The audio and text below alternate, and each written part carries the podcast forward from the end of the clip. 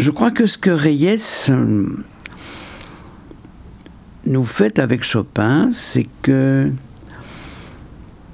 c'est un peu comme si elle se prenait pour Chopin. Mais je dis dans le meilleur sens du terme et, sans l'ombre d'une prétention, parce que Dieu sait si cette femme en a dépourvu. Mais on a parfois l'impression qu'on entend le compositeur lui-même se jouer, mais se faire délicatement accompagner. Donc je dirais presque que c'est un quatre mains. Un quatre mains feutré et déguisé en deux mains, si je suis assez clair. Et j'ai rarement cette impression. Et bon, c'est toujours une habitude de situer une interprète dans une dans un sillage, dans un parcours. Euh, c'est presque inévitable. Et je peux peut-être me tromper, peut-être même que les rapprochements que je vais faire ne lui plairaient pas à elle-même, je n'en sais rien. Euh, ce n'est pas un mince éloge que je lui adresserai, elle me fait penser à Dino Lipati. Et les pianistes qui me font penser à Dino Lipati ne se comptent pas sur les doigts de la main.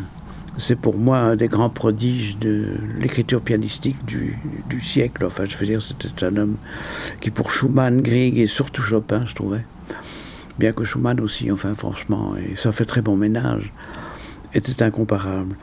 Je la situerais plus, si vous voulez, dans, dans l'ombre et dans la lumière de Guy King que de Rubinstein. Plus proche de Schnabel que d'Horowitz. Enfin, voilà, ce sont comme ça des choix que je fais un peu au, euh, au nom d'une mélomanie un peu excitée, un petit peu arbitraire, un petit peu catégorique et péremptoire, je m'en excuse. Enfin, instinctivement, c'est ce que je dirais.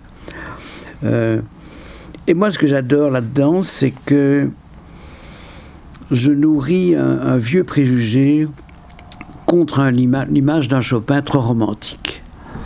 Il incarne tellement aux yeux des gens euh, et de la plus large majorité du public le romantisme par excellence que ça m'agace parce que moi ce que j'apprécie chez Chopin et qui lui fait éviter ce côté romance, euh, ce côté goualante, ce côté euh, peut-être presque mièvre dont on l'affuble si volontiers, au nom même du romantisme, c'est que c'est un grand classique.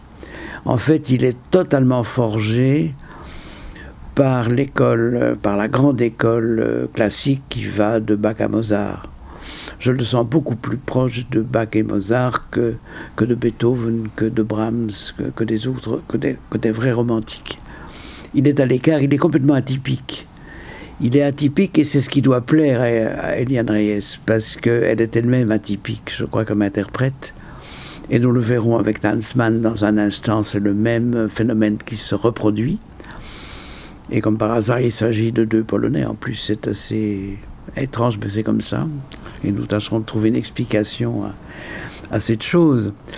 Mais il y a dans l'exécution que Reyes nous offre de Chopin quelque chose de beaucoup plus spirituel que romantique.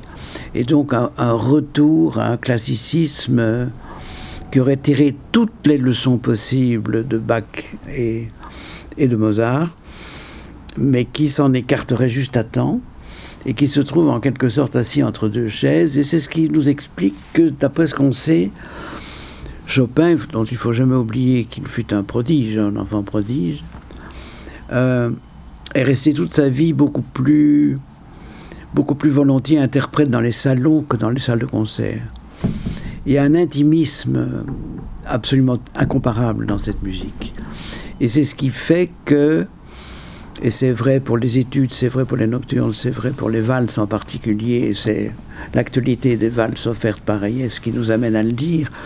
Euh, ce qui est prodigieux dans cette musique, ce sont ces changements d'humeur, ce côté volatile, ce côté sautillant, ce côté abrupt de passer de la tristesse à l'allégresse sans crier gare. Quoi. Il y a une capacité de caprice, si j'ose dire, une capacité de, de changement de cap euh, continuel, ce qui fait que nous sommes absolument voués, nous, euh, auditeurs ravis, à le suivre dans, dans ce vagabondage, dans cette euh, volatilité, ce, côté comme ça, qui peut être prime sautier par moment et tout à coup tragique, sans lourdeur, sans pathos. C'est ça que j'adore chez Chopin, c'est une absence totale de pathos. S'il y a du romantisme là, justement, c'est sans mélodrame, c'est sans, sans mélo, sans, sans trémolo, sans chichi. C'est le génie de la simplicité. Et je crois qu'on le lui a parfois, dans les écoles musicales, presque reproché. Un tel naturel à quelque chose qui, enfin, qui, est un défi en soi. C'est une insolence, en fait. Comment se permettre aussi peu de théorie Comment s'autoriser aussi peu d'injections, d'inventivité euh, au nom d'une école, au nom d'une tendance, euh, ce qu'il répudiait complètement et ce, qui en fait un sublime solitaire? Et à mon avis, c'est ce qui, a, amené Eliane Reyes vers lui.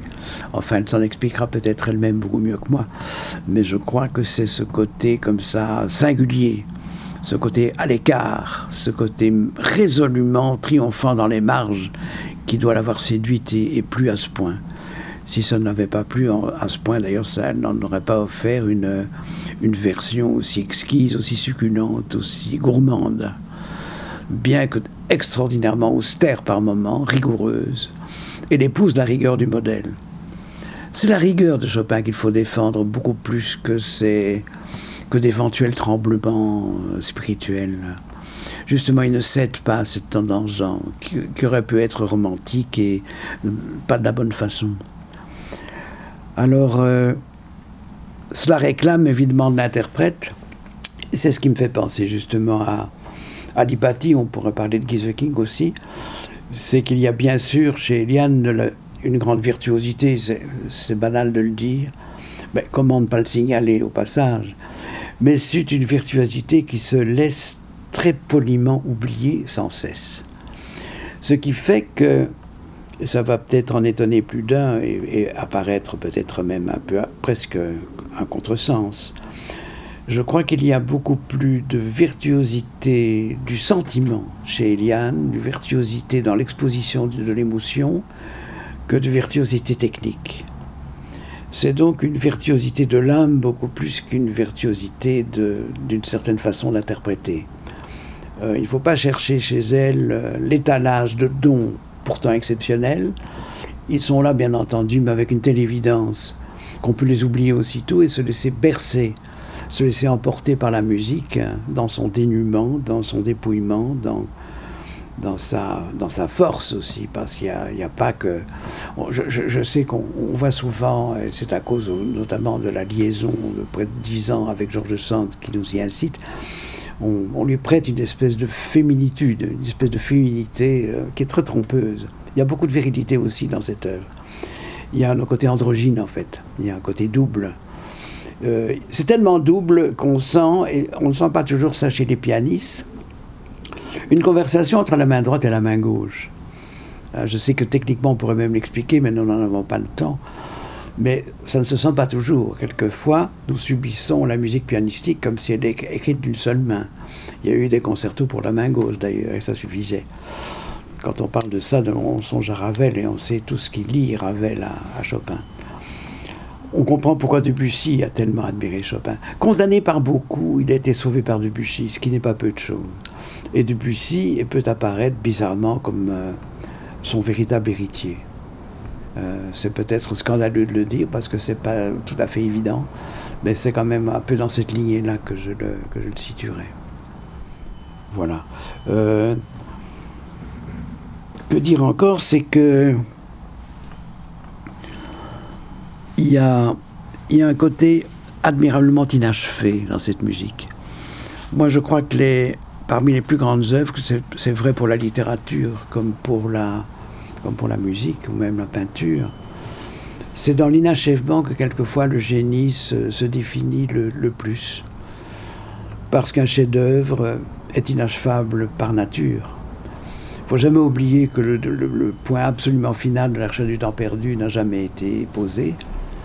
Peut-être le mais en tout cas, il y a des, il y a des, il y a des des interstices qui n'ont pas été occupés, que l'homme sans qualité de musique non plus ne reste magnifiquement et sublimement inachevé. C'est vrai aussi pour, euh, pour la musique. Il y a comme ça un suspens.